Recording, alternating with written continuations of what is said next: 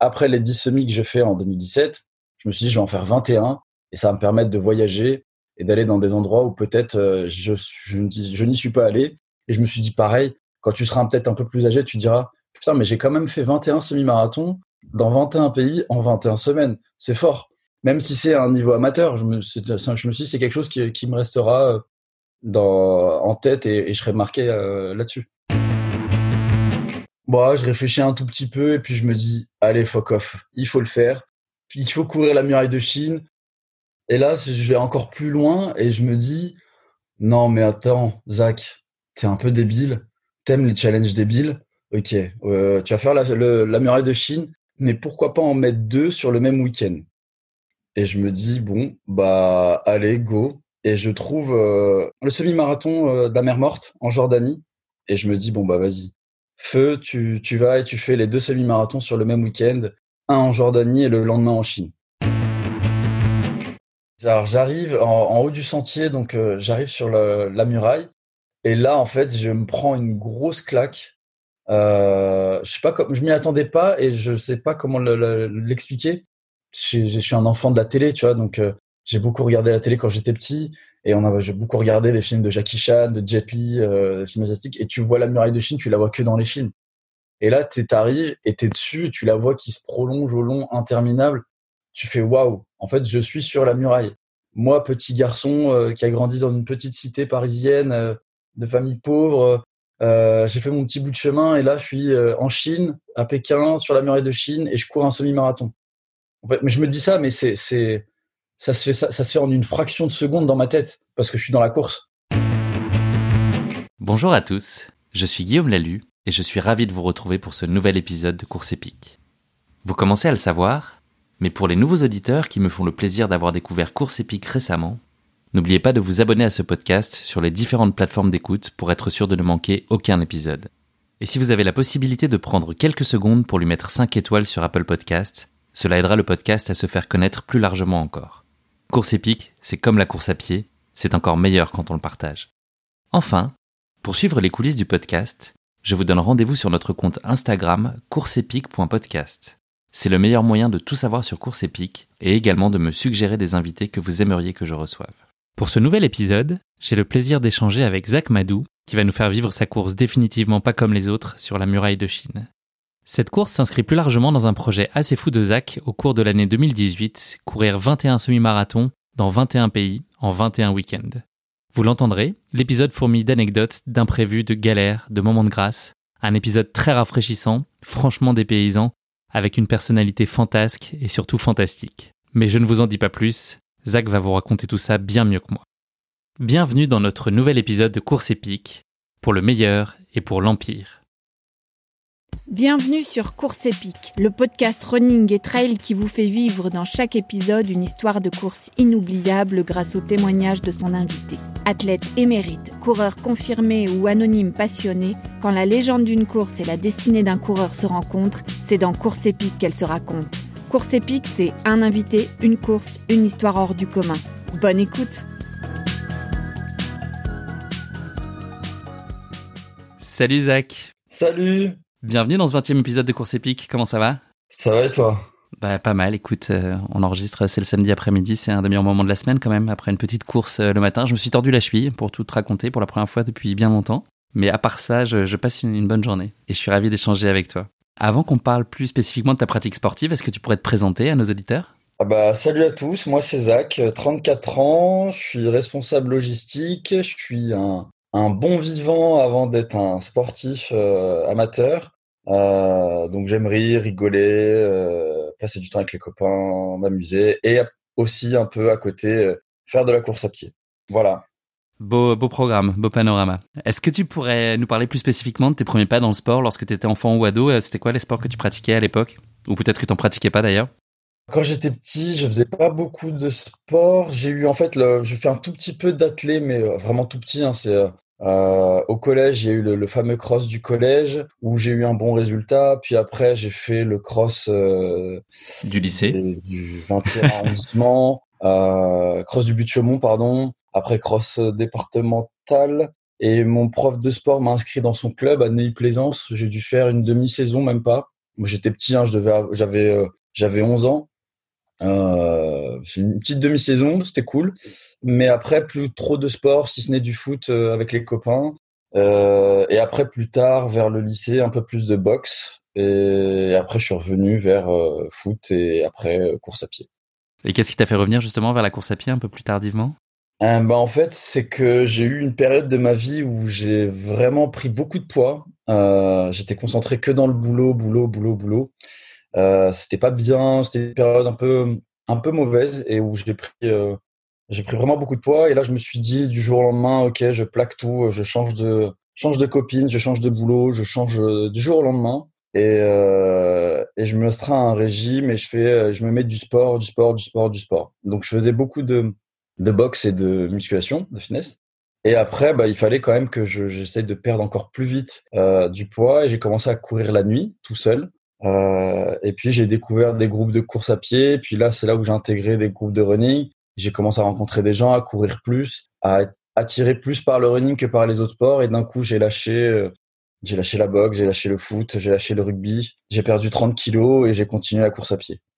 Quel accomplissement tu y trouves, toi, dans la course à pied? Qu'est-ce qu'elle t'apporte? Que peut-être te ferait pas euh, la, boxe, par exemple? Bah Après, le, la boxe, tu es, face à un adversaire. Euh, et tu dois un peu prédire ses mouvements, essayer de. C'est un combat toi contre l'autre. le foot, c'est pareil, c'est toi contre quelqu'un. Tandis que la course à pied, c'est toi contre toi-même. C'est ça qui est différent et qui est vraiment euh, c'est incomparable. Euh, quand je suis sur une course et j'ai envie de flancher, et bah, je hurle et je hurle contre moi-même. Et euh, j'essaie de me dire Zach, allez, bouge-toi, tu, tu lâches pas le morceau. Et c'est en fait c'est un combat contre soi-même. C'est un combat contre soi-même, même que ce soit pour les entraînements, pour les euh, pour la préparation, pour pour la course en elle-même. Voilà, c'est je trouve il y a ce côté dépassement euh, que que que j'aime beaucoup, que j'ai déjà dans la vie de tous les jours et que j'ai retrouvé dans la course à pied. Est-ce que tu es plutôt un loup solitaire ou est-ce que tu affectionnes les moments euh, de, de groupe et les, les, courses et des projets que tu dans, un, dans une histoire collective? Alors, je, je peux vivre en solitaire, c'est pas un problème, mais euh, j'arrive pas, pas du tout à m'entraîner tout seul. C'est très dur. J'ai réussi pendant un temps, mais là aujourd'hui, j'arrive plus. J'ai besoin d'être en groupe, j'ai besoin de des personnes euh, pour courir et pour avoir cette espèce d'émulation. C'est ça qui me tire, hein, c'est le, c'est le fait d'être avec des gens et de, de rigoler avec des gens, de, d'être dans la douleur avec des gens, d'être à plusieurs. Et dans la fierté avec les gens, une fois que tout ça est terminé. Est-ce que tu pourrais nous parler de tes points forts et euh, de ce que tu pensais être tes points d'amélioration ou les, choses qui t'emmerdent un peu plus euh, à, travailler? Mes points forts, moi, je, pense que le, numéro un, c'est la, résilience et l'abnégation. C'est que je, suis quelqu'un qui lâche pas. Et j'ai pas besoin. Je, subis bien, je tiens bien la douleur, je tiens bien dans la durée. Et ça, c'est quelque chose que je trouve euh, une de mes forces dans, la vie de tous les jours, que ce soit dans le sport ou dans ma personnalité. C'est que je suis quelqu'un qui avance et qui, et qui lâche pas. Euh, après, en, en, en, faiblesse, je dirais à l'inverse, euh, je suis un peu foufou. Je suis un peu, euh, je suis pas très cadré et du coup, ça c'est une de mes faiblesses, c'est que je, autant je suis très structuré dans le travail, autant dans la vie perso, je suis un peu freestyle, voire trop freestyle. Et c'est ce qui m'empêche justement de. J'ai jamais été dans un truc de, en course à pied de progresser, mais si j'avais vraiment voulu progresser, c'est un peu mon truc, c'est que j'ai du mal à me concentrer et à faire des trucs euh, de manière euh, bien, quoi. Je vais un peu trop à l'arrache. Alors c'est cool le à l'arrache, mais des fois c'est pas forcément la meilleure chose à faire. Est-ce que tu peux nous dire euh, la place qu'occupe la course à pied aujourd'hui dans ta vie et comment tu, tu l'orchestres avec tes impératifs de boulot Tu parlais de tes potes et des sorties, etc. Quelle, place elle tient aujourd'hui la course à pied dans ta vie? Bah, Ça a été vraiment évolutif parce qu'en fait, la course à pied, comme j'ai dit, c'était un peu au début, c'était pour perdre du poids. Puis après, c'était. on, je faisais un run avec des copains avant de, boire une bière. Et au final, au final le, run et la course à pied rentrent progressivement et devient une partie, euh, une partie entière de, de, ta vie. Et du coup, bah, j'ai perdu des potes, j'ai perdu des gens euh, parce qu'ils ne comprenaient pas aussi que la course à pied fait partie de moi et je ne peux plus enlever la course à pied. Du coup, là aujourd'hui, j'ai un peu de mal à m'entraîner avec les euh, avec le contexte actuel, mais euh, c'est clair que la course à pied, je, le, je, je suis obligé maintenant et je l'aurai toujours autour de moi. Et ça va conditionner euh, les relations futures que je vais avoir avec des gens, les métiers que je vais que je vais potentiellement euh, faire. Euh, J'arrive pas encore à m'entraîner le matin ou le soir comme je voudrais, mais voilà, c'est quelque chose. Je suis, j'aurai la course à pied quoi qu'il arrive toute ma vie, même à 60 ans, j'irai, j'irai m'aligner sur des 10 km pour courir et, et avoir cette sensation d'accrocher un dossard sur ma poitrine. C'est beau. c'est vrai, c'est vrai, c'est vrai. Génial. Bon bah écoute, merci beaucoup pour cette euh, présentation Zach. On va passer désormais à notre euh, redoutable séquence de la basket chinoise. C'est un portrait chinois version sportif qui n'aura jamais aussi bien porté son nom qu'aujourd'hui, puisqu'on va parler de ton semi à la, muraille de Chine. Première question de cette basket chinoise, euh, si tu étais un personnage fictif, qui serait-il et pourquoi? Euh, Alors moi je serais, je, je, serais Tintin. Je sais pas pourquoi. je, pour moi c'est Tintin. C'est, j'ai grandi avec Tintin et c'est quelqu'un qui, qui est toujours dans, dans, dans des aventures et qui recule pas. Il est toujours en train d'avancer. Bon, y a, pour le côté Milou, non, moi j'aime mes meilleurs amis, avoir un petit, un meilleur ami chien, c'est pas trop mon truc. Mais j'adore le côté, il va de l'avant, il vit des choses. Et, et moi, c'est ce que j'essaye de faire au quotidien, c'est d'essayer d'aller de l'avant et d'essayer de vivre des aventures. Et, euh, et c'est pour ça que Tintin, je trouve, c'est vraiment le personnage qui a des valeurs et qui et auquel j'ai pensé. Et qui a bien exploré, effectivement, comme toi, tu vas avoir l'occasion de nous le raconter. Euh, explorer le monde, c'est quelque chose qui te tient particulièrement à cœur. Donc si tu étais un animal, ce serait pas nécessairement Milou, euh, mais peut-être un autre animal. euh, alors en animal, je serais. J'hésitais entre deux, mais euh, je pense que celui qui sera euh, dans duquel je suis le plus proche, c'est le caméléon. Euh, pour ceux qui me connaissent, je suis vraiment quelqu'un qui peut, je peux me fondre dans n'importe quel environnement. Et j'ai plusieurs entre guillemets pas personnalités, mais j'ai plusieurs facettes. Donc je vais avoir le sportif, je vais avoir le fêtard, je vais avoir le le, le, responsable logistique, donc le, le, le, manager. Je vais avoir le, le père de famille, parce que j'ai un petit garçon. Je vais avoir le, euh, plusieurs rôles et plusieurs casquettes, et du coup, je bascule entre tous ces personnages comme un caméléon. Donc c'est de l'intelligence émotionnelle aussi, ta capacité à comprendre l'environnement et, euh, et à appuyer sur ta facette la plus adaptée au contexte. Ouais. Exactement. Et enfin, est-ce qu'il y a un sportif ou une sportive qui t'inspire ou qui suscite un respect particulier chez toi? Bah, il y en a plusieurs. Après, le, je, je, quand j'ai regardé là récemment euh, et même avant, avant que, avant de regarder le documentaire, mais Michael Jordan, c'est vraiment fort. C'est, ouais. j'ai revu tout ce qu'il a fait. Euh, les années au Chicago Bulls, après quand il quitte, qu'il prend sa retraite, qu'il revient en force, il avait une mentalité, il avait un charisme, il arrivait à, à, à faire que les gens se, se, se, se donnent pour lui. Donc euh, Michael Jordan restera pour moi l'un des plus grands euh, sportifs que j'aurais connu. Et puis j'ai eu la chance de le voir à Paris, donc ça, ça, ça, ajoute un petit plus. C'est un leader incroyable. C'est pour ceux qui ont eu la chance de voir le documentaire là sur Netflix. Il est assez étonnant. Enfin, ce, ce leadership, c'est quand même assez exceptionnel. C'est lui qui porte à bout de bras une équipe et donc il faut une pression de dingue à, tous ses coéquipiers évidemment qui sentent. Bah, c'est difficile de sentir à la hauteur quand on quand on joue et coexiste avec un, un tel joueur, mais c'est sûr qu'il les a tirés vers le haut et qu'il a porté les Bulls à lui tout seul. Exact. Et je pense que le docu, après, effectivement, lui donne une, une version très positive de lui. Je pense qu'il était quand même très compliqué euh, à vivre euh, au quotidien. Enfin, le niveau d'exigence est, de toute façon pas compatible avec une, une, très grande empathie. Et au contraire, on a plutôt envie de pousser les, les gens dans leur retranchement pour les emmener plus haut. Mais je pense qu'ils ont tous beaucoup appris à ses côtés, en tout cas. C'est ça. En tout cas, je, je, partage aussi beaucoup de, de fascination. j'avais, j'avais moi aussi mon t-shirt des Chicago Bulls quand j'avais 15 ans. Voilà, ça a été assez marquant euh, dans, dans ma jeunesse. Non, mais là, j'ai voulu m'acheter un maillot, mais euh, c'est un peu trop cher pour moi, là. Il y a une petite enflammade sur les, sur les prix, effectivement. Exactement. Merci beaucoup, Zach. on va maintenant parler de ta course épique, le semi-marathon de la muraille de Chine. Pour donner quelques éléments de contexte à nos auditeurs, les différentes courses de la Grande Muraille se déroulent sur un parcours varié qui combine des trois sentiers, des petits villages et bien sûr la Grande Muraille de Chine, c'est quand même l'intérêt de la course, avec ses sections de montée et de descente plutôt abruptes. Euh, il y a trois distances qui sont proposées aux coureurs, le marathon, le semi et la fun run qui est un peu plus courte qui fait 8 km et demi. Et ces trois courses se tiennent en partie sur la muraille de Chine, l'une des sept nouvelles merveilles du monde, un impressionnant vestige historique âgé de 2500 ans. Le tronçon sur lequel toi tu as plus particulièrement couru a été construit pendant la dynastie Ping vers 1368. C'est toi qui me l'as appris quand on a préparé cette, cet entretien. Euh, L'ensemble des sections de la Grande Muraille construites à travers l'histoire se déploient sur une longueur totale de plus de 21 000 km et de nos jours ne subsistent que quelques centaines de kilomètres de murs que les visiteurs peuvent aller admirer. Le marathon euh, est réputé être l'un des plus exigeants au monde et réunit chaque année 2500 coureurs venus de 60 pays. Pour la petite histoire, le parcours du marathon compte 5164 marches. Euh, J'ai pas trouvé le chiffre officiel sur les nombres de marches du semi-marathon auquel toi tu as participé, euh, mais on peut imaginer qu'il y en a aussi un certain nombre et probablement trop, comme tu ne vas pas manquer de nous le confirmer, je pense, un peu plus tard dans, dans notre histoire, Zach. Bien qu'il s'agisse de course officielle, il s'agit avant tout de relever le défi et de se dire qu'on va vivre une aventure exceptionnelle plutôt que de chercher à y faire un chrono, la nature même du parcours ne le permettant pas vraiment. Vous l'aurez compris, tu t'es donc frotté Zach à un semi-marathon, certes dans un décor exceptionnel, mais qui ne s'annonce pas franchement comme une partie de plaisir. Avant que tu ne partages avec nous le récit de ta course épique, petit passage obligé par notre rubrique, la question qui pique de course épique, une question gentiment piège que je pose à chacun de mes invités. Je l'ai dit un peu plus tôt, la muraille de Chine fait partie des sept nouvelles merveilles du monde. Je t'ai concocté, Zach, une petite sélection de sept lieux emblématiques de notre planète. À toi de me dire s'ils font oui ou non partie de la prestigieuse liste des sept nouvelles merveilles du monde. T'es prêt? Yes, vas-y. J'étais pas prêt, mais ah, allez, on y va. T'as le droit de regarder Google d'un œil en même temps que. Non, c'est Allez, au feeling. Le temple d'Angkor Wat au Cambodge. Euh, oui. Ça commence bien, c'est non. te, perds pas le moral. Ça, mais ça... Je suis sûr, mais je sais pas pourquoi ma bouche a dit oui.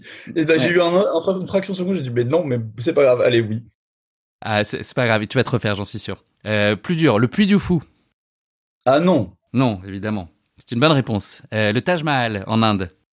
Oui. C'est une bonne réponse, Zach. Tu es, revenu au sommet. Euh, l'île de Pâques au Chili. L'île de Pâques, non. C'est une bonne réponse. la Tour Eiffel. La Tour Eiffel, ah, j'ai l'impression que c'est un piège. je dirais oui, quand même. Eh ben, il n'y avait pas de piège. Il y avait pas de piège. La Tour Eiffel n'en fait pas partie. Ouais, voilà, tu vois. Pour moi, ça devrait, parce que c'est aussi beau et c'est aussi impressionnant que le Taj Mahal. Effectivement. Les gens peuvent soumettre de façon régulière, ils consultent euh, la population mondiale pour euh, justement essayer d'identifier ce qui pourrait être les, sept nouvelles merveilles du monde. Euh, et je pense que beaucoup de Français ont d'humilité pour que la Tour Eiffel rejoigne le, palmarès. Avant-dernière proposition, le, Colisée en Italie. Le Colisée, j'aurais envie de dire non, mais je vais dire oui. Eh bien, tu as bien fait de suivre ton instinct, c'est la bonne réponse. Et la dernière proposition sur les sept, le Machu Picchu au Pérou. Le Machu Picchu, euh... ah, ah, ah, ah, le Machu Picchu, allez, oui. Bravo, quel gros finish. Bah écoute, tu t'en sors bien. 5 euh, bonnes réponses sur 7, c'est quand même un très très joli score. J'ai gagné quoi? Eh ben, t'as gagné ton dossard pour euh, le prochain, le prochain semi-marathon de, de Montmartre. Voilà. qui n'a pas encore été créé, mais que je, je m'empressais d'aller déposer et créer pour te, pouvoir te filer un dossard. Avec plaisir. Bravo Zach en tout cas, 5 euh, sur 7, c'est un joli score. Allez, fini pour cette petit exercice cérébral. On enfile le short et les chaussures de running pour embarquer avec toi dans ta course épique en Chine à l'occasion du semi-marathon de la Grande Muraille 2018. Avant de partager plus particulièrement avec nous cette course, est-ce que tu pourrais nous parler du projet sportif très particulier que tu as entrepris euh, l'année de tes 30 ans? Yes, en fait, euh, on était en juin Juin 2017, j'avais déjà eu 30 ans, mais euh, j'avais perdu mon boulot, je venais de me séparer de ma copine. Euh, et puis, je me suis un peu réfugié dans le sport. Et je me suis dit, bah tiens, vas-y, il faut que je trouve un truc fun à faire pour me rester, pour rester un peu actif, parce que je sentais que je devenais euh, un, mec inutile, avachi sur son canapé. Et je me suis dit, si je ferais pas 30 courses, 30 médailles pour mes 30 ans. Et du coup, je décide ça en juin. Et euh, j'ai à, peu près 3-4 mois pour me faire des courses tous les week-ends, tous les formats, euh, pour atteindre les, les 30 médailles. Euh, du coup, au début, je me suis dit, bon, bah, je vais faire du 5, du 10, euh, de tout ce qui est possible. Après, j'ai commencé à voir des, des formats que je connaissais pas et je me suis dit, bon, bah, tiens, je vais intégrer, euh, je vais faire une course sur chaque distance. Je vais faire 5, 10, semi, euh, triathlon, course d'obstacles et marathon. Donc, euh, un marathon pour la, la 30e médaille. Et après, je me suis retrouvé au mois d'août sans course. Et du coup, j'ai vu une copine qui partait faire le semi de Dublin et j'étais euh, j'étais j'étais là, waouh, attends, il y a des semis à l'étranger. J'y connaissais rien du tout. Hein. Elle fait mais oui, mais t'as qu'à venir et tout. Donc j'ai fait ah putain, mais vas-y, je vais prendre je prends mon dossard et je te suis. Et trois jours après, j'allais à Dublin et je faisais le, le semi de Dublin.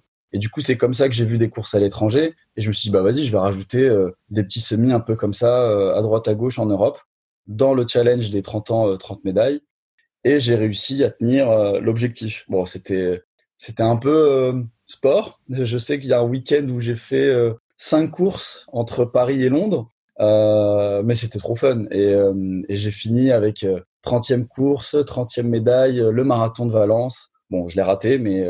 Qu'est-ce que tu appelles raté Ce que j'appelle raté Non, mais ça compte pas. J'ai dit, hein, je suis un bon vivant, donc j'ai beaucoup picolé ce week-end, ce qui est débile avant un marathon. je l'ai raté, j'ai fait 3h00 38. D'accord, tu visais en dessous des 3 heures?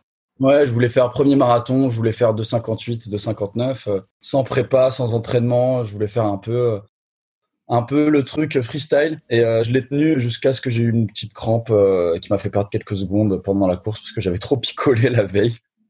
Bon, voilà, c'est un peu débile, mais, mais c'est Zach, c'est tout moi. C'est euh, le sport et le fun en même temps. C'est quand même très honorable, 3 heures pour un premier marathon. Ouais, mais je suis quand même déçu. Là, je suis obligé d'en refaire un. Si je refaire un, faut que je, je, le ferai proprement avec une, une vraie prépa. Euh, pour justement ne pas euh, rester sur 3h00, mais essayer d'aller chercher 2h48, euh, quelque chose comme ça. Après cette année folle de tes 30 ans, tu pars en quête d'un nouveau défi pour 2018, mais tu échafaudes d'un nouveau projet assez fou. Ouais, alors entre la, quand j'ai fait les 30 ans et le nouveau projet, bah, j'ai euh, j'ai couru, en fait, il y a un, de mes potes, pareil, en soirée, qui me dit non mais Zach, euh, faut trop qu'on fasse une course. J'ai une super idée et il me faut un gars comme toi, un peu casse-cou, qui, qui aime bien les, euh, les challenges. Il me dit viens, on va courir à Tromsø, tout au nord de la Norvège, cercle polaire, à moins 5 degrés, à 14 heures, il fait nuit, aurore boréale. Et je lui dis un peu bourré, mais ouais, je suis chaud, viens, on le fait. Et du coup, on est parti en janvier, on l'a fait. C'est trop bien. Et derrière, euh, tout le monde me disait, mais il faut que tu trouves encore plus. Attends, t'as fait 30 ans, 30 médailles, t'as as allé courir au cercle polaire, qu'est-ce que tu vas nous sortir? Donc j'ai un peu réfléchi et je me suis dit, tiens, bah vas-y, j'ai fait, euh, euh, j'ai fait 30 courses, 30 médailles. Euh, dans les 30 courses, j'ai fait 10 semi-marathons euh, un peu en Europe. Bah là, pourquoi pas faire 21 semi-marathons dans 21 pays en 21 semaines donc euh, entre le moment où l'idée est venue dans ma petite tête et la réalisation, il y a eu euh, un mois ou deux. Euh, j'ai pas j'ai pas trop voulu l'annoncer parce que les réseaux sociaux, pareil, t'as des gens qui trouvent ça débile, t'as ceux qui te supportent. donc je l'ai gardé dans un petit coin de ma tête et je me suis dit dès que le semi de Paris démarre, j'essaye toutes les semaines de faire un semi à l'étranger. Et une fois que je suis de, une fois que je suis dedans, bah je reviens plus en arrière. Et c'était un peu plus compliqué que prévu parce qu'au début j'étais au chômage. Après, j'étais, j'avais un boulot, donc euh, euh, concilier vie professionnelle et vie sportive, euh, calendrier, euh, repos, etc. C'était, c'était challenging, mais c'était super fun. Et c'est ce qui m'a amené à démarrer avec Paris, puis ensuite en Italie, ainsi de suite. J'ai fait plusieurs pays jusqu'à ce qu'on arrive sur cette fameuse course de la, la muraille de Chine. Quel est justement ton état d'esprit et le, sens de cette démarche? C'est prendre du plaisir, c'est te prouver des choses, euh, courir le monde, vivre un challenge sportif hors norme? C'est quoi la, quête euh, derrière tout ça? Est-ce qu'il y en a une ou est-ce que c'est euh, est-ce que c'est pas aussi intellectualisé que ça? Ce que, j'ai adoré quand, quand j'ai fait le challenge des 30 ans, 30 médailles, c'est que j'ai fait des choses que j'avais jamais faites dans ma vie. J'avais jamais fait de triathlon. J'avais jamais fait de marathon et j'ai voyagé dans des endroits où je n'étais jamais allé. J'avais pas beaucoup voyagé si, j'avais un peu voyagé, mais j'ai, comme pour plein de monde, j'avais voyagé pour faire la fête, euh, pour rigoler, euh, pour, euh, pour déconner. Pas vraiment de voyage sportif avec euh, aller récupérer son dossard, se préparer un peu mentalement, euh, visiter la ville d'une autre manière au travers d'une course où on est dans la course et on est dans la, dans, dans, dans la découverte de la ville. Et j'étais trop content de me dire, bah, je suis allé, quand j'ai fait un semi à Reykjavik, je suis allé à Oslo, je suis allé à Copenhague, et je me suis dit non mais il faut trop que je continue en fait. J'ai envie de découvrir d'autres villes et le meilleur moyen c'est pas le meilleur moyen c'est pas le meilleur moyen mais un moyen moi qui me permet de, de visiter c'est aussi au travers de la course à pied parce que j'ai pas beaucoup de temps et que mes yeux sont euh, attentifs à tout ce qui se passe et que je, je, je, suis comme un gosse et je regarde un peu partout dans la ville.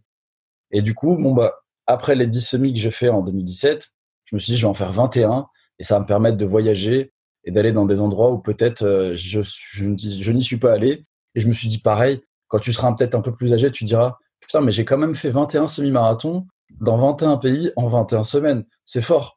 Même si c'est un niveau amateur, je me, je me suis dit c'est quelque chose qui, qui me restera euh, dans, en tête et, je serai marqué euh, là-dessus. Quelles sont les grandes règles que tu te fixes en termes d'organisation, de planning, de budget? Est-ce que tout ça est vraiment euh, calé au millimètre et très anticipé ou est-ce que c'est l'organisation un peu last minute? Comment est-ce que tu jongles avec euh, avec cette enfin ce, voilà ce, ce, ces challenges de placer 21 21 semis dans 21 pays différents sur 21 semaines? Bah en fait, comme je, je, naviguais pas forcément, euh, j'avais pas vraiment de plan. Je me disais bon, euh, je sais pas si mes jambes vont tenir, si moi physiquement je vais je vais réussir à, à atteindre l'objectif parce que euh, j'ai pas une hygiène de vie irréprochable. Euh, je bois beaucoup, je fume beaucoup, euh, je m'amuse beaucoup avec les copains et je veux, je veux, toujours avoir une vie sociale et pas euh, mettre de côté tout, tout, le reste pour me concentrer que sur la course à pied. Et donc du coup, je savais pas trop si j'allais pouvoir enchaîner euh, tous les semis sans avoir de pépins. Donc je prenais un petit peu tout en last minute. Et je vais donner un exemple. Hein. Dès que je démarre le challenge, bon bah je démarre avec Paris. Donc Paris, c'est pas en organisation, c'est super simple. La semaine suivante, je dois partir en Italie et j'arrive à l'aéroport. Et en fait, je me suis trompé de billet d'avion. J'ai pris un billet d'avion pour une semaine, la semaine suivante. Complètement débile. Je me fais recaler à l'aéroport et je rachète un billet d'avion sur place euh, en last minute parce que j'étais obligé de partir parce que le semi était le lendemain.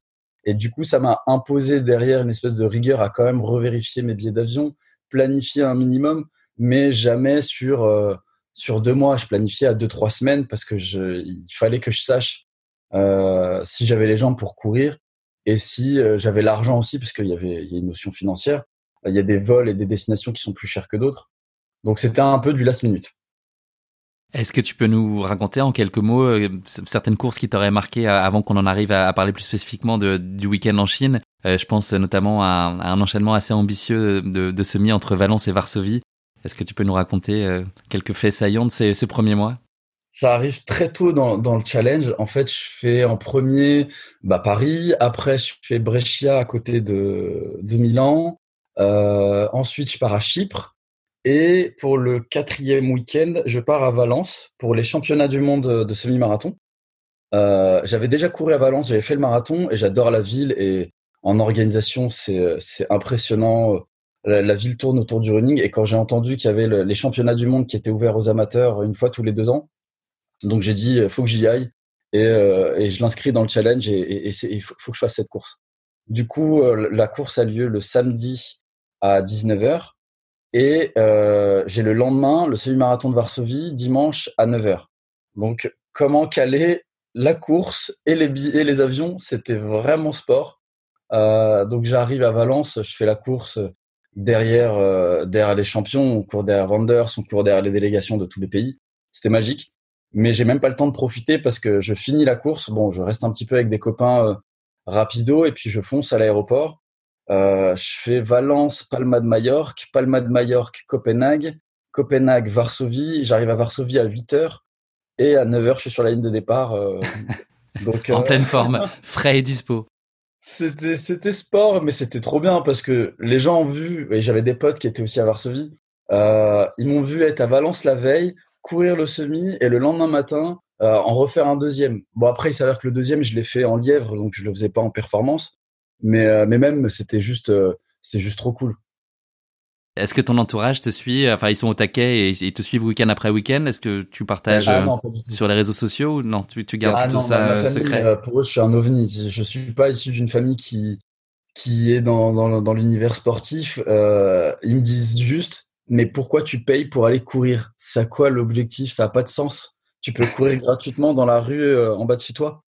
Donc ils ont jamais vraiment euh, compris jusqu'à ce qu'un jour en fait euh, euh ma mère reçoit une copine chez elle et puis son gamin voit une photo de moi et dit mais tata c'est Zach c'est ton fils qui court partout dans le monde? Elle dit d'où tu connais Zach? Et puis là elle commence à comprendre qu'en fait il y a quelques personnes qui me suivaient un petit peu et que euh, ce que je fais c'est pas anodin.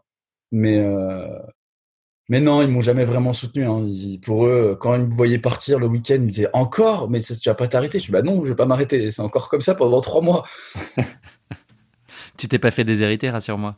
Non, mais il y, a, pas grand-chose à hériter. ok. Et, et comment est-ce que tu entends parler du semi-marathon de la muraille de Chine? Bah alors en fait, pendant le challenge, j'ai eu une grosse force. J'ai les copains qui, euh, il y avait plein de potes qui me disaient ah j'ai trouvé un dossard pour le semi de de telle ville, j'ai trouvé une course à tel endroit, etc. Donc euh, tout le temps on m'envoyait plein d'idées et je faisais ah trop bien, je vas-y je le note, je le garde dans un coin parce que le planning était évolutif. Euh, il y a un moment je décide de faire une course et quand je vais pour prendre le dossard, bah, la course est complète donc je dois me rabattre sur sur une autre ville. Et là bizarrement bah, je tombe sur une pub sur Facebook, une pub running euh, une pub Red Bull qui parle des courses les plus incroyables euh, à faire dans le monde. Et euh, dans le dans l'article, il y a quatre ou cinq courses. Il y a l'Antarctique, il y a euh, course safari au Kenya et il y a la muraille de Chine. Et je me dis putain, la muraille de Chine, ça doit être trop stylé. Euh, et je regarde, je me renseigne un petit peu pour voir combien ça coûte parce que j'ai regardé toutes les courses. La course safari, c'était 2500 dollars, je crois. L'Antarctique, 15 000 euros. Et je regarde la muraille de Chine, j'arrive, je tombe sur un site et je vois 400 dollars le dossard seul, sans package, sans voyage, etc. Je me dis, ah ouais, déjà c'est plus abordable que les autres et c'est jouable. Je regarde le calendrier 15 avril, je me dis, non mais ça rentre directement dans mon planning, quoi. C'est, je peux le caler. Bon, c'est dans un mois, euh, faut que je me coordonne, mais c'est jouable. Et du coup, bah, je réfléchis un tout petit peu et puis je me dis, allez, fuck off, il faut le faire. Euh, il faut courir la muraille de Chine. Il faut. L'année dernière, tu as couru, euh, tu as fait euh, des courses un peu partout. Tu t'es fait aussi un petit semi-marathon au cercle polaire. Donc pourquoi pas faire un semi-marathon sur la muraille de Chine. Et là, je vais encore plus loin et je me dis, non mais attends, Zach, t'es un peu débile. T'aimes les challenges débiles? Ok, tu vas faire la, muraille de Chine mais pourquoi pas en mettre deux sur le même week-end? Et je me dis, bon, bah, allez, go. Et je trouve, euh, y a pareil, c'était sur, euh, c'était pas sur ce site, si c'est possible que ce soit sur le même site, euh, le semi-marathon de la mer Morte en Jordanie, au point le plus émergé sur Terre, qui est également dans le même week-end que la muraille de Chine. Et je me dis, bon, bah, vas-y, feu, tu, tu vas et tu fais les deux semi-marathons sur le même week-end, un en Jordanie et le lendemain en Chine. Comme c'est juste à côté, c'est dommage de s'en priver effectivement de pas enchaîner les deux. ouais, c'est 7000 km entre les deux. C'est sur, sur, le chemin. C'est ça. J'étais un peu. Euh, c'était un peu compliqué quand même pour, euh, pour matcher tous les billets d'avion. Euh, mais je m'étais dit, quitte à faire un truc de fou, autant, autant aller jusqu'au bout et faire un truc hors norme. Donc tu pars le jeudi soir du bureau comme d'hab, sauf que là, tu as en tête d'aller faire cet enchaînement. Euh, est-ce que tu peux nous raconter donc la première partie de ce week-end euh, à Amman et, cette aventure en Jordanie euh, en, préambule à, ton aventure sur la muraille de Chine? Bah alors moi je pars du boulot, personne ne sait que je vais en Jordanie et en Chine et que je reviens lundi quoi. même presque personne dans mon entourage est au courant. Je l'ai dit qu'à une seule personne parce qu'au début c'était j'avais peur de pas réussir à avoir les visas, les, les billets, etc. Bon, j'ai réussi à tout avoir euh, J-2 avant le, avant le vol, j'ai réussi à tout choper, visa en express et tout. Euh, donc jeudi soir, je prends l'avion, je passe par le Caire. Je sors du Caire, euh, j'arrive, euh, je reprends un deuxième avion pour Amman. Il est 2 heures du matin, quelque chose comme ça, 2-3 heures du mat.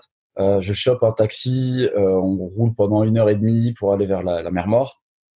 Et là, il y a rien qui est prêt, ils sont encore à l'arrache. Les médailles sont dans des sacs poubelles, la course un peu j'ai publié les photos parce que les gens me croyaient pas. Je dis non, mais c'était fait vraiment n'importe comment. Euh, nos, nos, sacs, euh, il n'y avait pas de consigne. On les a mis dans une voiture. Ils nous ont filé nos dossards. Ils savaient même pas vu quel était nos numéros de dossards. Donc c'était un peu, un peu folklore. Et euh, on démarre la course à 6 heures du matin, je crois. Il faisait super chaud. Euh, moi, j'avais pas dormi de la nuit. J'étais ultra fatigué. Bon, j'avais la journée de boulot aussi dans les pattes. Euh, bon, bah, je pars quand même à pleine balle. Euh, bon, j'explose entre le 5 et 10. Je me rate totalement sur la course. Euh, je me dis, bon, bah, la deuxième partie, je vais y aller en tranquille, parce qu'en plus, c'était une ligne droite, aller-retour. Je me laisse redescendre sur le retour et je fais un 1h25 sans forcer. Euh, et je me dis j'en ai un deuxième demain, donc euh, c'est bien. J'ai couru en 4 tranquille. Je me, je me réserve pour pour le lendemain. Mais bon, il faisait quand même super chaud j'ai quand même un peu subi. Et sur et ensuite, euh, quand je retourne de la course, euh, je visite un petit village et tout. En fait, je devais retourner à l'aéroport, mais le taxi me dit ouais, ça te dit, euh, je te fais visiter. Bon, je pense qu'il voulait me soutirer un peu d'argent, mais j'ai dit c'est pas grave, allez. Euh, donc j'ai visité une petite euh, une petite ferme, une fabrique de savon. J'ai vu un village, j'ai discuté un peu avec des gens. Je retourne à l'aéroport. On est toujours dans la même journée. Euh, et là, je reprends un avion pour euh, de Amman jusqu'à Abu Dhabi et après de Abu Dhabi, Pékin. Et là, Pékin, j'arrive en Chine. Euh, et là, dans ma tête, je me dis bon bah, il y a plus qu'à quoi. Faut aller, faut aller sur la muraille et faut enchaîner quoi. J'ai réussi à faire check, j'ai réussi à en faire un sur deux. Faut que je fasse le deuxième et que j'aille au bout du truc. Il n'y a pas de machine arrière possible. Donc même si je suis ultra fatigué, je suis au bout du rouleau. Je me force aussi un peu euh, à visiter euh, la ville, même si j'ai pas beaucoup de temps. J'ai quelques heures devant moi, donc je visite quelques temples, quelques lieux emblématiques de Pékin, le stade olympique. Et après, je vais directement euh, Hôtel Plaza pour récupérer mon dossard, prendre la navette et aller vers la muraille de Chine. Un hôtel que tu as failli jamais réussir à retrouver d'ailleurs? Ouais, mais en fait, là, je te fais un, condensé parce que j'ai eu tellement de galères sur ce week-end entre toutes les fois où je me fais arrêter à l'aéroport parce que en Jordanie, on m'arrête, j'ai un visa américain sur mon passeport, donc on me pose des questions. En Chine, on m'arrête parce que on voit que je viens que pour 24 heures, donc c'est suspect, donc je me faisais arrêter tout le temps. J'avais des galères de, de taxi parce que en Chine, ils sont pas très accueillants, ils te regardent, ils veulent pas te prendre, ils, ils te parlent pas ou ils ont un peu rien à foutre de ta gueule. Euh, donc tu prends sur toi et tu te dis, euh, ok, je vais, je vais faire euh, comme je peux et je vais avancer. Il faut juste que j'avance. Et si aucun taxi ne prend, bah, je vais continuer à pied et je vais faire du stop et je vais choper quelqu'un qui va m'amener à l'hôtel. Donc j'ai réussi. Bon, à chaque fois, ça ça me coûtait vraiment beaucoup d'argent. Chaque taxi te, te prend euh, une, euh, une mine d'or. Euh, mais bon, c'est le jeu, c'est comme ça. Et puis moi, j'étais là vraiment pour réaliser un. J'étais pas encore conscient que c'était un rêve parce que pour moi c'était encore inaccessible et je n'arrivais pas à visualiser le truc. Mais pour moi, j'étais parti pour réaliser quelque chose de grand. Donc je calculais plus trop 50 euros, 20 euros, 30 euros. Je faisais même plus gaffe en fait. En plus, j'étais en en, en yuan, donc euh, j'arrivais pas forcément à faire la conversion. Et physiquement, tu te sens comment euh, une fois sur place euh, avec bah, voilà, fallait encaisser ton sommier en Jordanie plus les trajets? Est-ce que toi tu te sens un peu bah, affaibli en fait, Il y a un moment où je me suis posé des questions parce que je commence à saigner du nez, à être complètement mort et je, je, saigne rarement du nez et je me fais waouh, ok. c'est vrai que parce que j'ai très peu dormi parce qu'en fait entre le, problème, c'est que quand j'ai pris les billets d'avion, il n'y avait pas de vol direct et il n'y avait pas de. Donc j'ai dû prendre que des billets simples à chaque fois. Et donc j'ai des petits trajets qui te permettent pas forcément de dormir. Donc je fais euh, quand je fais Paris euh, Le Caire, j'ai deux heures. Euh, le Caire Amman, pareil, deux heures et demie. Euh, Amman Jordanie, Amman Abu Dhabi, pareil, deux heures, deux heures et demie. il y a vraiment quand j'ai fait Abu Dhabi Pékin où j'avais sept heures de vol et j'ai pu dormir un petit peu. Mais c'est dans un dans un avion, c'est pas vraiment confort la nourriture pareil. Euh, donc du coup, j'ai vraiment une fatigue, mais euh, je suis un warrior et dans ma tête, je me dis tout le temps, Zach, t'es une machine, t'es une machine, t'es une machine, il faut que t'avances, faut que t'avances. Et je me laisse pas abattre, même si je suis euh, fatigué. Bah, en fait, j'ai pas le temps de réfléchir à la fatigue parce que je, je réfléchis juste à qu'est-ce qui arrive next. Ok, là l'étape c'est j'arrive à l'hôtel, euh, je prends mon dossard, qu'est-ce qu'il y a après, qu'est-ce qu'il y a après, et je suis tout le temps en train de me dire, ok, quelle est l'étape suivante, et je me laisse pas le temps, même si je suis vraiment complètement fatigué. Tu arrives sur le départ de la course après environ deux heures de quart et tu commences à faire tes premières gammes, et là ton échauffement va prendre une drôle de tournure. Ouais, c'est ça. C'est euh, euh, j'arrive, il y a plein de monde, il y a des touristes, il y a des coureurs. il y faut compter, je crois, un millier de, à peu près 900 participants sur la course. Euh, une grande partie étant sur le 10 km. Euh, je crois qu'il devait y avoir 100 ou, entre 100 et 200 sur le marathon, à peu près euh, entre 200 et 400, je crois, sur le, semi et tout le reste sur le 10K. Donc il y a vraiment beaucoup de monde. Et moi, je suis là, je sais pas trop comment me positionner, où je peux commencer à faire des échauffements, essayer de m'étirer un petit peu pour pas avoir de crampes. Et je commence à faire des petites gammes. Et là, il y a un type qui vient me voir et qui, euh, et qui m'arrête et qui me dit, euh, bon, je comprends pas le, chinois, mais qui me fait des signes, qui me demande s'il peut faire une photo. Je lui dis, ok, je comprends pas trop sa démarche, mais euh, pas de problème, allez, viens, bah, on fait un selfie. Et là, il y a une deuxième personne qui arrive. Et pareil, qui me demande une photo. Bah, moi, je me laisse porter par le truc. Je me dis, c'est des, c'est des Asiates, ils ont pas forcément vu beaucoup d'occidentaux, j'en sais rien, je, me, je réfléchis pas trop.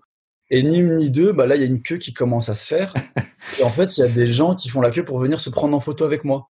Donc je comprends pas. Je me dis, mais euh, j'ai zappé quelque chose ou je pense que le fait de me voir en débardeur, en, en pom pom short, euh, euh, j'avais j'étais en tenue de, de runner. Ils sont juste dire que j'étais un athlète euh, connu puisque j'essaie de montrer, de faire mes échauffements euh, propres.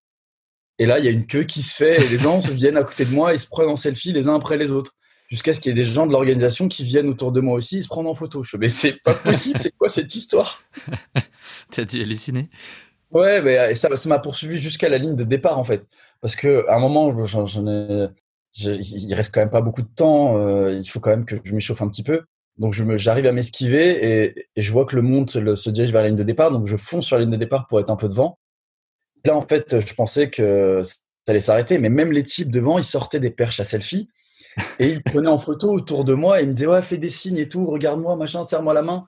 Euh, donc moi je me prends au jeu, je me dis bon allez, euh, c'est fun, c'est marrant et puis c'est dans c'est dans la continuité de, de, du challenge.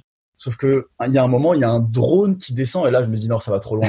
Il y a un drone qui arrive, qui se met devant nous et euh, tu as des gens de l'organisation qui me disent de faire le, le V de la victoire avec mes doigts, avec, avec, ma main. Donc je, je, mets mon bras devant, yeah, avec, euh, avec le, petit, le petit signe. Donc ils sont tous en train d'applaudir. Je fais putain, mais c'est bizarre, mais ok, c'est pas grave, allez, go.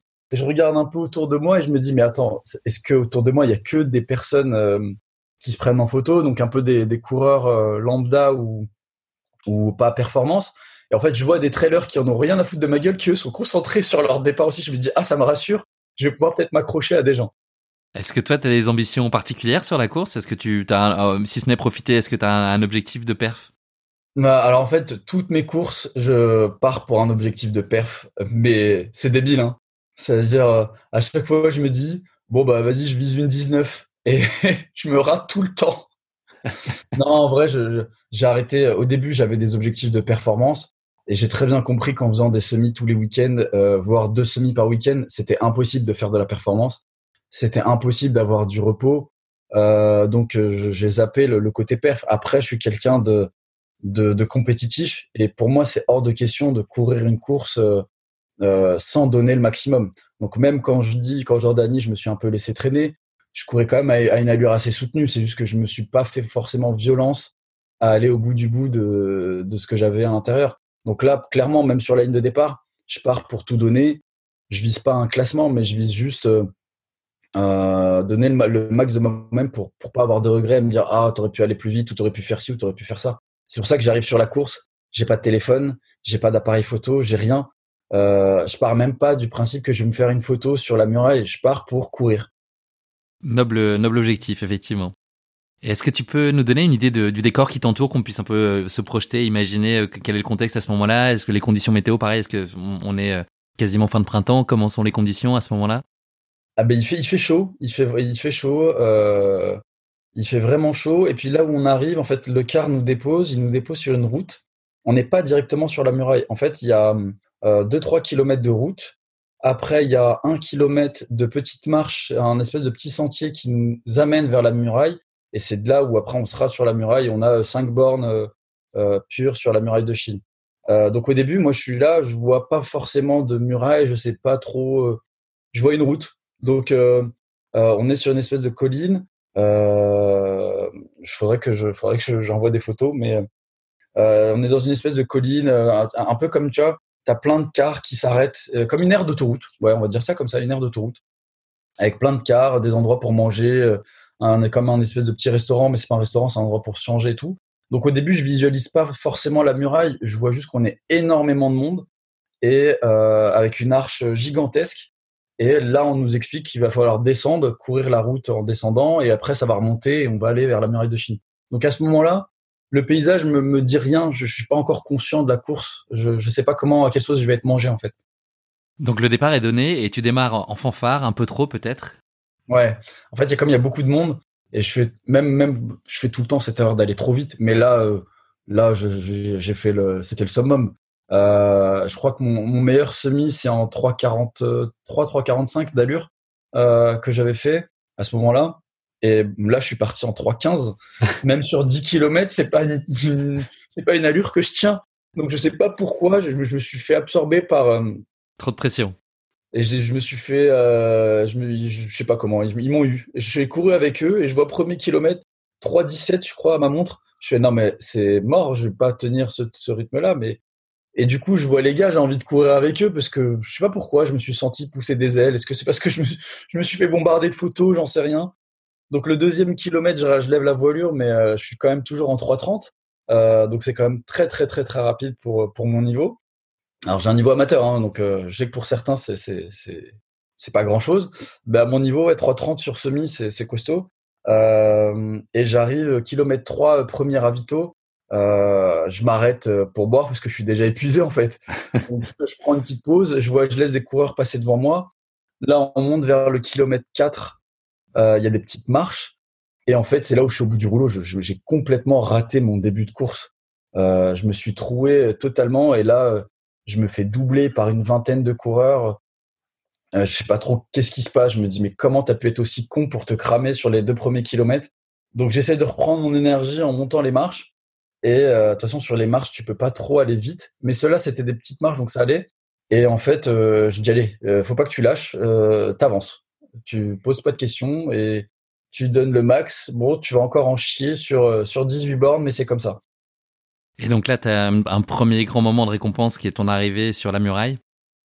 Ah, j'arrive en, haut du sentier, donc euh, j'arrive sur la muraille. Et là, en fait, je me prends une grosse claque. Euh, je sais pas, comme, je m'y attendais pas et je sais pas comment l'expliquer. Euh, je suis un enfant de la télé, tu vois, donc euh, j'ai beaucoup regardé la télé quand j'étais petit et on a, j'ai beaucoup regardé des films de Jackie Chan, de Jet Li, des films asiatiques. Et tu vois la muraille de Chine, tu la vois que dans les films. Et là, tu arrives et t'es dessus, tu la vois qui se prolonge au long interminable. Tu fais waouh. En fait, je suis sur la muraille. Moi, petit garçon euh, qui a grandi dans une petite cité parisienne euh, de famille pauvre, euh, j'ai fait mon petit bout de chemin et là, je suis en Chine, à Pékin, sur la muraille de Chine et je cours un semi-marathon. En fait, mais je me dis ça, mais c'est, c'est, ça se fait ça, ça se fait en une fraction de seconde dans ma tête parce que je suis dans la course, que je peux pas m'arrêter. Mais j'ai ce petit instant où je me prends une petite gifle euh, d'une fraction de seconde et je me dis, allez, faut que tu y ailles. Il faut que tu. Let's go, on attaque. Sauf que là, j'attaque la partie la plus dure. Donc là, c'est les premiers kilomètres sur la muraille, en gros, entre à partir du kilomètre 4 jusqu'au kilomètre 7-8, c'est ça? C'est ça, c'est toute la partie sur la muraille, en fait. C'est moi je, moi, je pensais que c'était une course. Et en fait, c'est monter, descendre des marches. Euh, il y a énormément de marches. Les marches n'ont pas la même taille parce que ça a été fait exprès pour pas que les envahisseurs puissent euh, conquérir la muraille facilement. Donc tu peux même pas avoir une espèce de régularité quand tu montes ou tu descends des marches. Donc c'était vraiment dur. Euh, je vois ma montre, les allures ne veulent plus rien dire. Je suis en 20 au kilomètre, un truc que je n'avais jamais vu de ma vie. Donc il y a un moment où je monte des marches à quatre pattes. J'ai de la chance, j'ai des gants. Euh, j'ai eu des gants euh, avant la course par une américaine qui m'a filé des gants. Je la remercierai jamais assez. Euh, donc je portais des gants à ce moment-là et ça me permettait de monter les marches avec les mains à quatre pattes et de descendre sans me poser de questions, de m'aider des rebords. Après, il y a des portions où il n'y a pas de rebord justement. Et en fait, tu fais super gaffe où tu cours, où tu mets les pieds, parce que si tu te rates, bah, tu tombes dans le vide. Donc il y a des passages où il faut vraiment pas faire le malin. Tu peux pas forcément aller super vite. Mais après, c'est indescriptible. C'était sur la muraille, tu montes, tu descends, tu montes, tu descends. Tu as des passages où tu as énormément de marches. Tu arrives dans des espèces de mini, de mini tours où c'est tellement étroit que le passage est uniquement pour une seule personne. Et donc, euh, tu avances un peu dans le noir. Après, tu ressors de la, petite tour et tu redescends des marches, tu remontes des marches. Non, c'est vraiment, c'est vraiment oufissime. Donc, tout ça jusqu'à kilomètre, euh, ouais, à peu près 8-9. Euh, et là, là, ce qui est assez étonnant, euh, quand tu m'en as parlé, quand on a eu un échange préliminaire à cet entretien, tu, en fait, vous évoluez au milieu des gens, quoi. La, muraille est pas du tout coupée, euh, il y a du public. Non, exactement. Il y a des gens. Donc après, comme on a démarré assez tôt, il n'y avait pas encore beaucoup de gens. Il y en avait quelques-uns, mais c'était gérable. Et et du coup, on, on arrivait. Puis moi, j'étais mine de rien, j'étais quand même dans le groupe de tête. il y avait, je devais être dans le top 20, top 30. Donc du coup, ça restait quand même assez gérable. Mais c'est vrai qu'il y avait des gens. Donc du coup, sur la partie vraiment pure muraille, quand tu cours et que tu montes des marches, euh, ça va. Après, quand tu arrives dans les espèces de petites, euh, je sais pas comment on appelle ça, des petites tours, des, petits passages, euh, où c'est étroit, où là effectivement, bah tu, tu, tu dis aux gens et tu essaies de voir pour que pour qu'ils te laissent passer. Euh, mais c'est vrai qu'il ouais, c'était pas coupé à ce moment-là. Changement de décor à l'issue de ce passage sur la muraille, te voilà parti dans une aventure euh, inattendue qui ressemble étrangement plutôt à une session de trail euh, qu'à un semi-marathon traditionnel. Exactement, donc on sort de la muraille, euh, donc là on descend les marches et on se retrouve en forêt à courir dans la forêt à côté de la muraille de Chine. Donc je l'avais vu au moment de la, réunion d'information des runners, moi je savais pas du tout, je pensais qu'on faisait que de la muraille du début à la fin quoi. Moi je suis débile, hein, je, je, je me renseigne pas. Donc du coup, je vois que c'est une partie trail. Moi, je suis pas du tout en chaussures de trail. Euh, même la partie muraille, hein, je, suis en, basket de running, euh, basket de running légère. Et du coup, euh, ouais, je suis sur un partie trail et je me mets des arbres pour pas tomber. Mais euh, ça me permet quand même de reprendre de l'énergie, de reprendre de la vitesse et du coup d'accélérer un petit peu plus. Il y a un moment où on arrive même sur du plat et là, je lâche les chevaux et je fais allez, je suis pas trop fatigué. Je suis fatigué, mais euh, c'est une fatigue euh, pas dans les jambes, c'est une fatigue euh, globale. mais j'arrive quand même à remettre de l'impulsion. Je crois que je redescends en allure, je passe sous les quatre et je commence à, à redoubler plein de monde. Je suis trop content, je me dis allez, c'est le comeback, la remontada. Donc redonne le max et, et grappille la moindre seconde que tu peux sur la, petite portion de, de, de plaque que tu vas avoir. Parce qu'après, quand tu vas retourner sur la muraille, ça va être compliqué. Du coup, je passe le 10 ou le 10 ou le 11, je le passe, je crois, en 1h20 ou 1h25. Si tu me dis, c'est une catastrophe, 10 km, 1h25. Il me faut presque, c'est presque une heure de plus euh, qu'un 10K classique. Euh, mais bon, c'est comme ça, c'est une course complètement différente. En 1h25, moi j'ai déjà terminé un semi-marathon normalement, mais bon à, l'issue de ce passage euh, trail et, du plat qui t'a permis de te relancer, euh, tu te livres un, un, duel à couteau tiré, on peut le dire, avec un, coureur anglais, et puis tu, tu, rejoins la muraille finalement pour le, le trajet retour. C'est ça, en fait, quand, quand on passe euh, la balise qui indique qu'on à la moitié de la course, on revient vers la muraille, et là, on est toujours sur une partie un peu trail, un peu collinée. donc ça monte, ça descend, j'alterne marche, course, marche, course. Et je suis avec un anglais, et on se tire la bourre, lui et moi. Je passe devant, il repasse devant en fait, pour se tirer l'un l'autre. Euh, et du coup, euh, on, il me dit come on, moi je lui dis allez, don't give up. Voilà, donc on, est tous les deux. Et euh, jusqu'à ce qu'on arrive sur la muraille, on rattrape aussi d'autres coureurs. Et, et, après sur la muraille, moi je remets un petit coup de, un petit coup d'accélérateur. Et là, je sais que c'est le chemin du retour. Donc du coup, c'est un peu, c'est un peu particulier parce que tu sais que tu as fait le plus dur et t'as fait euh, plus de la moitié. Donc du coup, tu dis pas c'est bientôt la fin de la course, tu dis merde, je vais bientôt quitter la muraille et je reviendrai peut-être pas ici avant très très longtemps. Donc il faut que j'arrive quand même à, à, être dans ma course et à profiter de, de chaque instant quoi. C'est pas évident. Et oui, donc tu dis en gros, enfin dans l'allée tu découvrais euh, le début de la course, et donc sur cette, cette phase de retour, tu essaies d'en profiter un peu plus, mais finalement euh, l'exercice s'avère pas tellement réalisable? Bah après sur le retour en fait, il y a, y a plusieurs choses, c'est que tu les touristes, tu as tous les coureurs qui sont eux sur leur phase allée de leur course. Euh, et, donc du coup c'est encore plus dangereux parce que c'est la muraille n'est pas extensible donc euh, forcément il y a des passages où c'est un peu technique. Euh, et tu te dis j'ai pas trop envie de regarder mes pieds non plus parce qu'il faut que je regarde les paysages. Donc il y a 15 000 trucs à faire en même temps sur 4-5 bornes. Donc et ça passe pas vite mais ça passe relativement tu es obligé d'enchaîner. Donc euh, je regarde un peu partout, euh, j'absorbe euh, l'énergie de la muraille, j'absorbe les, les, images, les paysages, et en même temps, je suis en train de hurler comme un dingue en criant sorry, sorry, chiché, chiché. Je dis merci en chinois pour que les gens se poussent parce que je suis dans ma course aussi et que je veux donner le max. Et du coup, euh, j'arrête pas de hurler comme un barjot. Les gens se décalent, ils applaudissent, ils me laissent passer. Euh, là, moi, je rattrape, euh, j'arrive à doubler plein de plein d'autres runners parce que j'ai des gants. Ça, c'est vraiment le point positif, c'est que moi, je, je dévalais les marches euh avec les mains pour pour je m'appuyais des parois. Euh, alors que les gars, ils avaient, t'avais certains avec des bâtons, t'en avais certains qui allaient un peu moins vite. Mais mais du coup, je suis dans ma course, je suis à fond. Donc, je vois les heures passer sur mon sur ma montre. Je me dis mais c'est une catastrophe. on est à déjà presque deux heures de course. Donc j'arrive sur la fin, euh, c'est le dernier kilomètre de la muraille. Euh, les ravitaux, c'est une catastrophe. Il y a tellement de monde que j'ai même pas le temps de m'arrêter. En fait, quand je m'arrêter pour boire de l'eau ou pour prendre un truc, t'as euh, 100 personnes à chaque ravito minimum. Et c'est des petits ravitaux qui sont sur la muraille, donc il euh, n'y a pas forcément beaucoup de place. Donc des fois, j'arrive à me prendre un gobelet. Soit j'arrive à le boire, soit en fait je le prends juste, je m'asperge parce qu'il fait trop chaud. Donc il y a un passage où je suis un peu un peu euh, dans le dur parce que j'ai pas beaucoup d'énergie, j'ai pas de pas eu de flotte. Mais euh, je continue et je me dis allez c'est bientôt la fin, il faut pas lâcher, faut donner le max et tu te reposeras après la ligne d'arrivée. Il faut que tu fasses la course sans regret. Et du coup j'arrive sur la fin de la muraille. Euh, quand j'arrive sur la fin, j'ai un moment de lucidité où je me dis je vais me retourner pour regarder la muraille une dernière fois. Je m'étais dit voilà c'est pas grave, quitte à m'arrêter trois secondes euh, quitte à m'arrêter trois secondes pour juste observer le paysage avant de, sortir de la muraille. Au moment où je vais pour me retourner, il y a des organisateurs qui me regardent et qui me disent, qui me disent en anglais, t'es quatrième, t'es quatrième. Et, euh, je fais Je suis quatrième? Parce qu'en fait, euh, les marathoniens avaient un chemin plus long, donc ils n'étaient pas encore euh, revenus sur la sortie de la muraille de Chine. Donc j'en ai, conclu qu'il y avait des mecs qui étaient plus rapides de moi, qui étaient sur le marathon. Donc sur le semi, je suis quatrième. Et là, euh, ils me mettent, ils font un signe de la main comme quoi descend, le gars est juste en bas.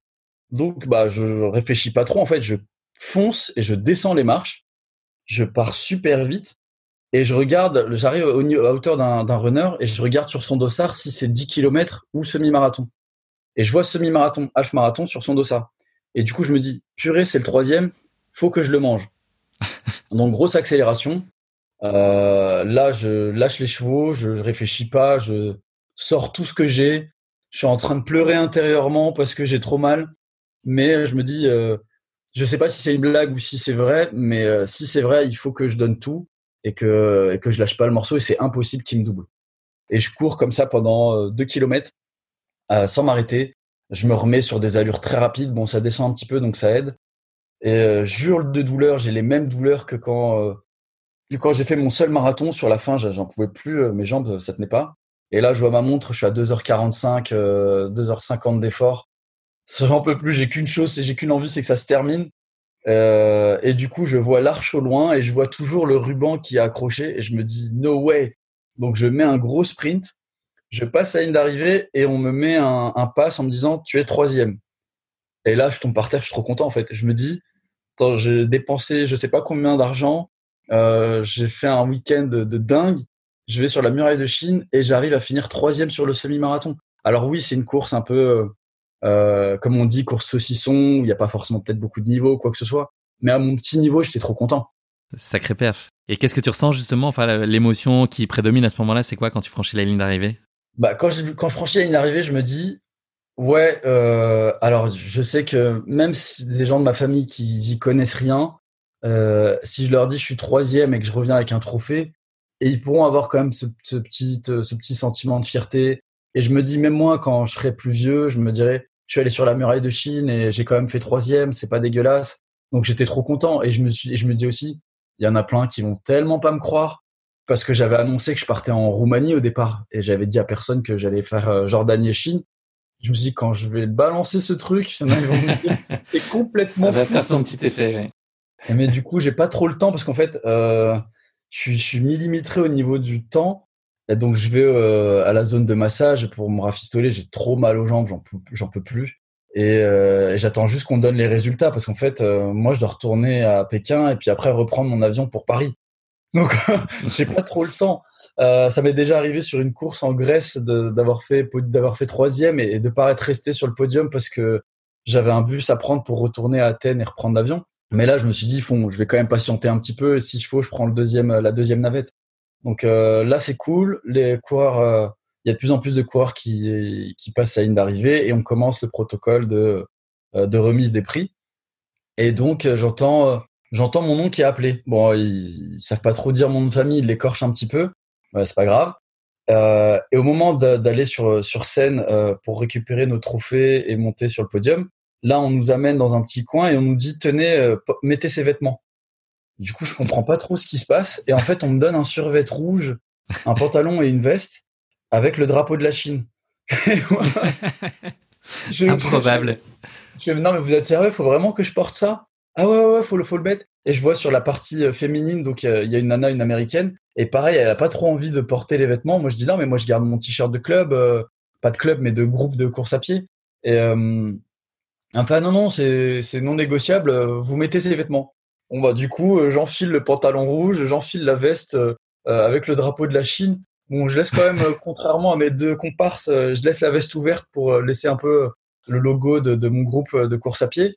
Euh, mais c'est quand même drôle. Tu te dis, je suis habillé tout en rouge, en tenue communiste. Euh, et donc après, on monte sur scène et on nous remet nos trophées. Et c'était, c'était top. Tes deux comparses qui étaient chinois d'ailleurs. Ouais, exactement. Est-ce que tu peux nous parler de ton trajet retour, puisque l'élan de popularité qui t'a entouré sur la ligne de départ, c'est euh, pas vraiment arrêté euh, sur tout ton, chemin retour et les vols intérieurs? Ouais, en fait, j'ai gardé la tenue. Donc, euh, en fait, j'étais trop mort surtout. j'étais au bout de ma vie. Euh, j'ai presque pas dormi. Je suis complètement claqué. Mais je me dis, je l'ai fait, je l'ai fait, je l'ai fait, je l'ai fait, et j'arrête pas de me dire ça dans ma tête. Mais bon, du coup, je reprends le car euh, pour retourner à Pékin. Et j'ai autour du cou, j'ai ma médaille, j'ai euh, le pass écrit en chinois avec, euh, moi je reconnais juste sur le pass, il y a le chiffre 3. Bon, j'en conclus que c'est écrit troisième position semi-marathon de la muraille de Chine. et j'ai mon trophée dans la main, mon sac à dos. Donc je dois arriver à Pékin, récupérer mon sac à dos que j'ai laissé à l'hôtel et après retourner à l'aéroport. Et là, en fait, les gens qui m'ont totalement ignoré à l'aller euh, et qui me dévisageaient un petit peu parce que j'étais occidental, etc. Bah là, ils me regardaient tous et me faisaient des petits, des petits signes de la main, des petits pouces. ils me disaient ah bravo et ils me disaient ah good, good, good. Et j'étais trop content. Tu vois, tu les vois, ils sont, ils sont trop contents pour toi. Euh, ils saluent aussi la perf parce que je pense que il y a écrit sur le sur le, le, le pass et sur, le, sur la muraille de Chine que c'est l'un des l'une des courses les plus dures au monde.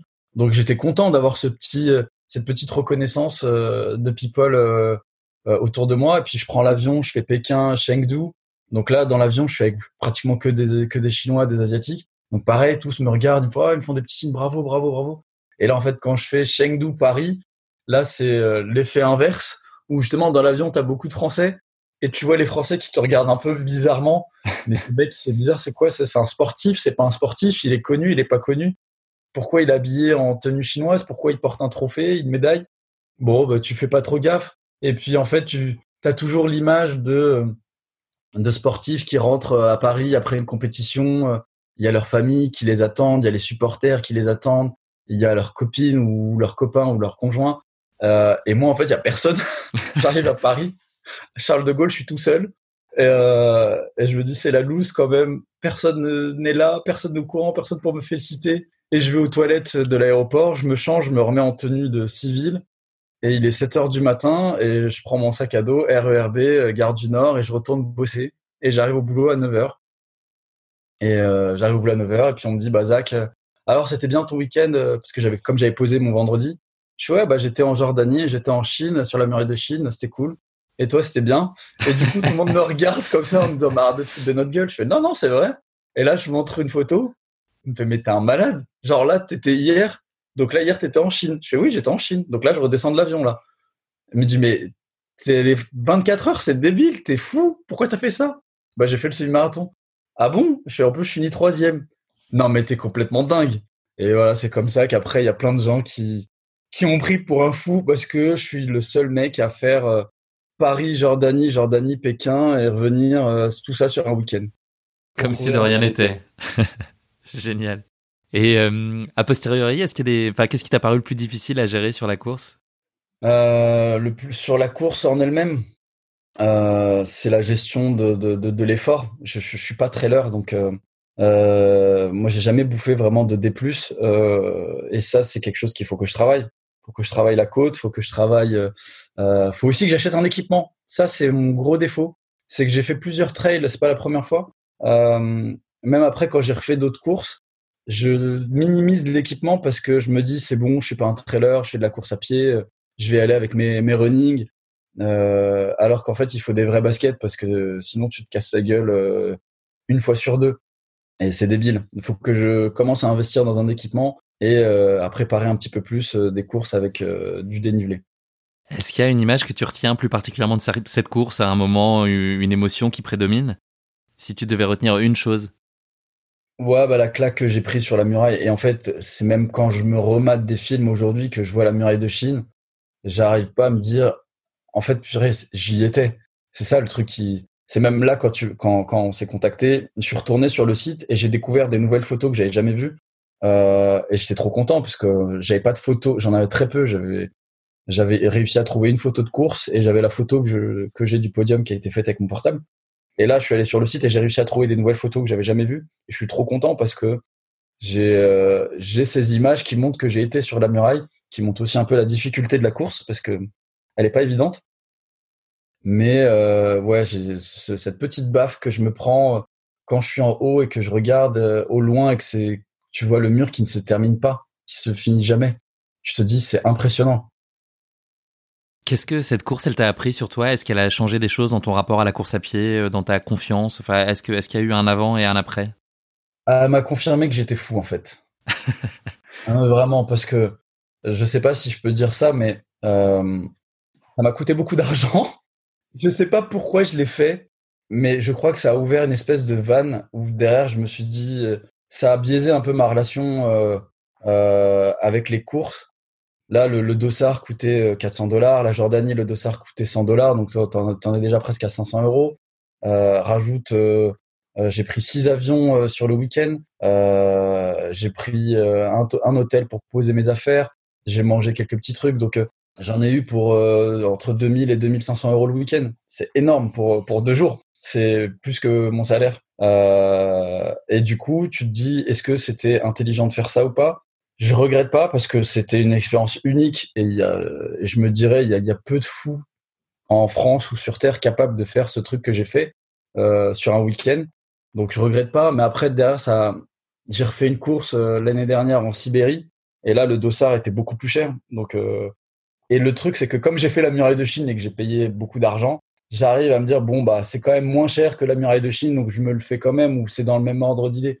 Et ça a changé un petit peu ma perception de coût du dossard, euh, coût du voyage. Bon, même si euh, je suis pas millionnaire, j'ai un salaire comme tout le monde et que j'ai des factures à payer, donc je peux plus, je peux pas me permettre de faire ça tous les ans. Mais ouais, la, relation euh, argent course et, folie, euh, je sais plus pareil. J'ai regardé derrière pour faire des courses.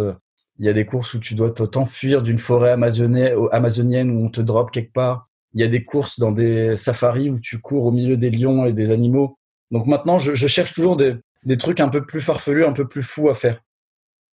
Et euh, est-ce que c'est une course que tu envisages de refaire un jour ou est-ce que tu, tu, veux graver à jamais cette première fois sur la muraille de Chine et que de toute façon la fois d'après sera forcément euh, différente ou moins bien et que tu préfères euh, rester sur ce souvenir mémorable? Alors je sais pas parce que je, pour être honnête j'étais un peu déçu de la Chine en, en, en elle-même entre la pollution, le, les gens, l'insalubrité. Il y, a pas mal de choses qui m'ont pas forcément plu euh, en Chine. Euh, mais c'est vrai que idéalement, j'aimerais bien y retourner un jour avec euh, mes enfants pour faire la course ou pour marcher, j'en sais rien. Mais c'est quelque chose que moi, j'ai pas eu ce, ce côté partage de souvenirs avec mes parents. On a très peu de choses qu'on a partagées et encore moins des voyages ou des week-ends. Et du coup, c'est quelque chose que je vais essayer de corriger et pouvoir amener mes enfants dans des lieux un peu, un peu atypiques. Et euh, pourquoi pas me dire, bah, aller sur la muraille de Chine et leur dire, bah voilà, votre père, il est venu là quand il avait euh, 31 ans et il a fait euh, le semi-marathon et il a fini troisième. À voir. Ok, bah écoute, merci beaucoup Zach d'avoir partagé avec nous cette course épique totalement incroyable et riche en rebondissements. Euh, on va parler un peu d'avenir maintenant. Est-ce que tu as un projet particulier en tête là pour l'année à venir ou une idée de course à laquelle tu voudrais absolument participer? Alors il y en a une que je devais faire euh, cette année en 2020 euh, que j'ai pas pu à cause du Covid, euh, que je garde dans un coin de ma tête pour 2021 ou 2022. C'est le semi-marathon de l'Everest. Donc euh, il y a un semi sur l'Everest. J'ai trouvé cette course, c'est une course dingue, encore plus folle que, que la muraille, je crois. Euh, donc il y a ascension de l'Everest, pas forcément jusqu'en haut des, des 8000 mètres, mais tu fais une partie de l'ascension, tu fais un semi-marathon sur l'Everest et tu redescends euh, de ton ascension. Du coup, la course coûte super cher, elle est super dure. Euh, mais c'est euh, pour moi c'est euh, le cran un peu encore au-dessus. J'ai fait la muraille de Chine, après j'ai couru sur le lac Baïkal en Sibérie et du coup là je me dis au-dessus du lac Baïkal bah il y a l'Everest et après on verra ce que je trouverai comme autre comme autre course intéressante. Mais ouais l'Everest c'est quelque chose que je veux faire. Le semi c'est la distance la plus longue ou il y a aussi un format marathon Non, je pense qu'il y a les trois. Je pense qu'il y a je pense qu'il y, y, a toujours souvent 10K, semi et marathon. Après, c'est des courses où il n'y a pas beaucoup de, de participants. Euh, souvent, c'est une centaine de personnes qui sont, euh, qui sont alignées euh, parce qu'il y a la barrière euh, financière et il y a la barrière aussi euh, physique et il y a la barrière aussi mentale. C'est pas n'importe qui qui se lance sur ce type de, de course. Mais c'est dans c'est le la grosse course, hormis faire des semis ou des courses dans Paris pour aller chercher des chronos, parce que là maintenant, bon, j'ai un peu fais des courses amateurs pour, euh, pour m'amuser. J'aimerais bien quand même m'entraîner, progresser et améliorer mes, mes performances. Donc euh, ça, c'est dans un coin, euh, la partie perf pour ici au niveau local et au niveau international, ouais, l'Everest, c'est quelque chose qui, qui me branche.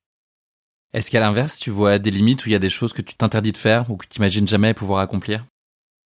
Euh, En limite, euh, bah mon, mon âge, j'ai 34 ans maintenant, donc euh, c'est un peu la loose. Je viens de passer master, je suis plus senior. Euh... je sais pas, c'est ah, bizarre. Un sacré cap. Ça change un peu mais ma perception de, de, de, de, la course à pied de mon niveau. Non, mais oui, j'ai plus le j'ai plus physique le même physique qu'avant. Je j'ai plus la même euh, la même énergie et puis même mentalement, je suis un peu moins un peu moins bon.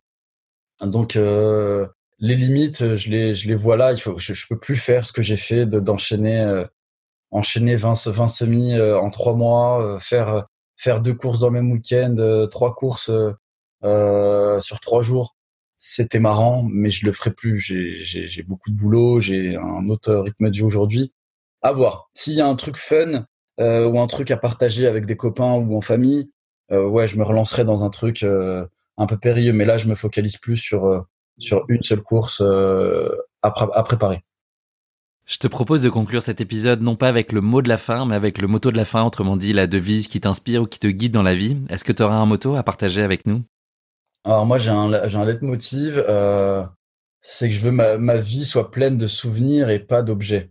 Et euh, donc en fait, c'est pour ça que je dépense de l'argent sur de sur des sur des trucs comme ça parce que quand je serai vieux, je, je m'en ficherais d'avoir le dernier iPhone ou la dernière télé ou la dernière paire de sneakers ou euh, ou la dernière paire de running à 350 euros. Non, je rigole. non, mais je veux. euh, L'objectif, c'est vraiment, moi, je veux vivre des expériences. Je viens d'un milieu très modeste et très, euh, très où on, on, est, on, reste dans son coin et on, on bouge pas, on fait pas de vagues et, et on n'apprend pas grand chose non plus.